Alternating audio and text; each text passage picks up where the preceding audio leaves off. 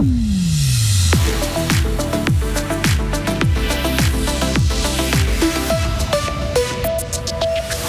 Une première manche impeccable, mais pas de confirmation ensuite. Le podium échappe à Loïc Meillard au géant de Schladming.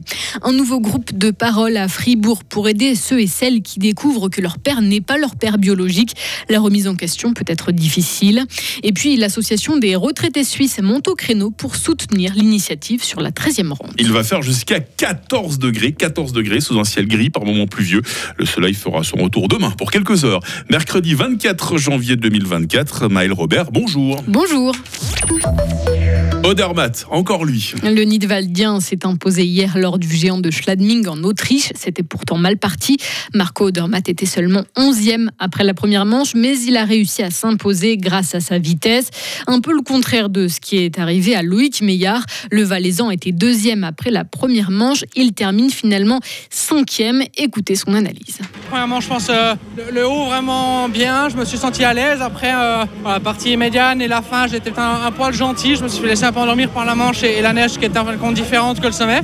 Et en deuxième, voilà, c'est peut-être euh, un peu plus dur tout le long, je pense, euh, plus régulier qu'en première mais j'ai pas réussi à faire le ski qu'il fallait, je pense, et avoir les, voilà, les bonnes lignes pour pouvoir tirer mes courbes.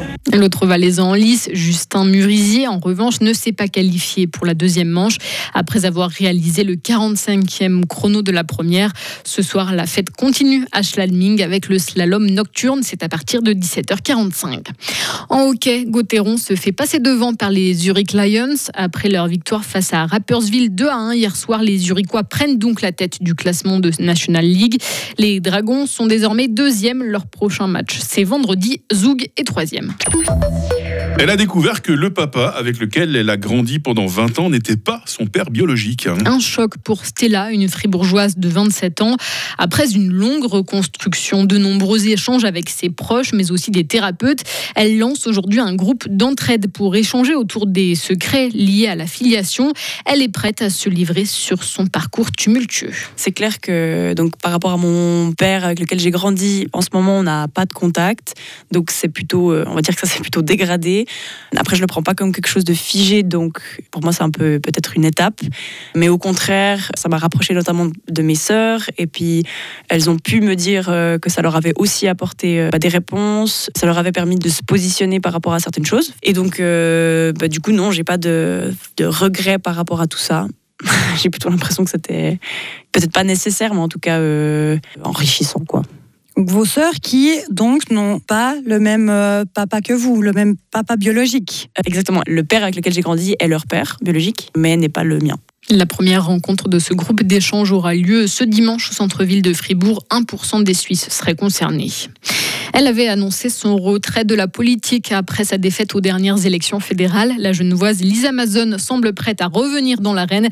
Elle s'est portée candidate à la présidence des Verts suisses. Elle est la première à briguer ce poste après la démission de l'ancien président du parti au mois de novembre. Une 13e rente AVS en Suisse soulagerait de nombreux ménages en difficulté, Maëlle. C'est l'avis de l'association de défense des retraités qui invite à voter oui à l'initiative populaire en votation le 3 mars prochain parce que selon elle, la précarité touche un retraité sur 5 et que les prestations complémentaires ne parviennent pas à résoudre le problème, selon Béatrice Métro, présidente de la section vaudoise de cette association. Il y a tout un processus administratif, financier, où on doit justifier toute cette demande au travers de diverses factures et les personnes qui auraient besoin de ces prestations complémentaires hésitent à faire ces démarches.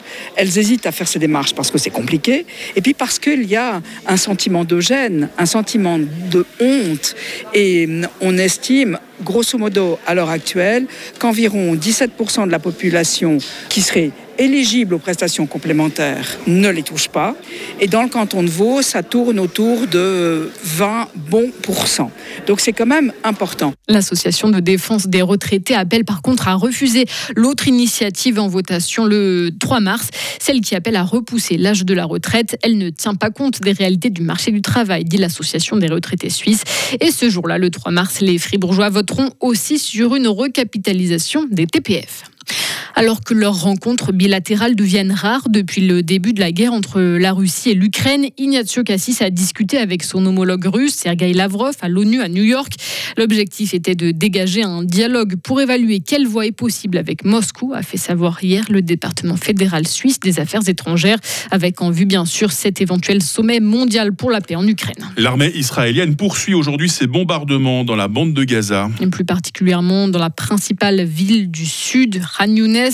Israël estime que des combattants proches du Hamas s'y cachent. L'ONU décrit une situation catastrophique dans les hôpitaux sur place.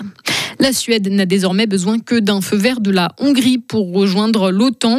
Le Parlement turc a ratifié l'adhésion du pays à l'Alliance Atlantique. Point final après de deux ans de tractation entre les alliés occidentaux de la Turquie qui voulaient faire front uni face à la Russie. Et puis euh, retour par chez nous pour euh, une info un peu plus positive quand même Maël, hein, ces excellents résultats obtenus par les éleveurs fribourgeois ce week-end à Suisse Expo. Les récompenses se sont accumulées. Parmi elles, on peut citer celle reçue par le broquois Nicolas Sudan. Sa Holstein Esprit a été nommée grande championne et ce n'est pas une première, c'est même la troisième fois qu'elle se distingue. Vous retrouvez le palmarès complet sur frappe.ch. De bien belles bêtes, hein, Maël. Absolument. Bien belles bêtes. Magnifique. Et de la bien belle actualité. euh, la suite, c'est à 8h30.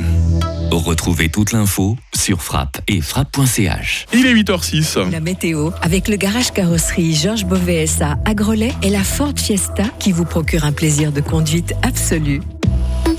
Va falloir un peu patienter avant de voir le soleil. Le temps va être très nuageux aujourd'hui. Il y aura des pluies par-ci par-là. Des pluies qui vont se faire plus nombreuses par le nord en fin de journée. Et il y a toujours ce vent modéré de sud-ouest. hein. Les minimales, 6 degrés à Châtel-Saint-Denis, 7 à Romont, 8 à Fribourg. Il fera dans quelques heures 11 degrés à Bulle, 12 à Fribourg et 14 à Payerne. Euh, Demain matin sera encore euh, nuageux avec les dernières averses. Et puis le temps va pouvoir tourner au soleil pendant quelques heures. Température minimale 5, maximale 13 degrés. Vent faible à modéré. Ça, c'est pour demain. Une nouvelle dégradation nous arrivera vendredi dans la journée avec 11 degrés. Vous l'entendez, ça reste très très très doux. Heureusement, le temps semble vouloir se stabiliser pour le week-end. Il faudrait juste pas que le brouillard ou le stratus viennent jouer les troubles fêtes. C'est la fête des François aujourd'hui. Puis aujourd'hui, c'est mercredi. C'est le 24 janvier. Il fait jour depuis 8h05. Il fera jour jusqu'à 17h20.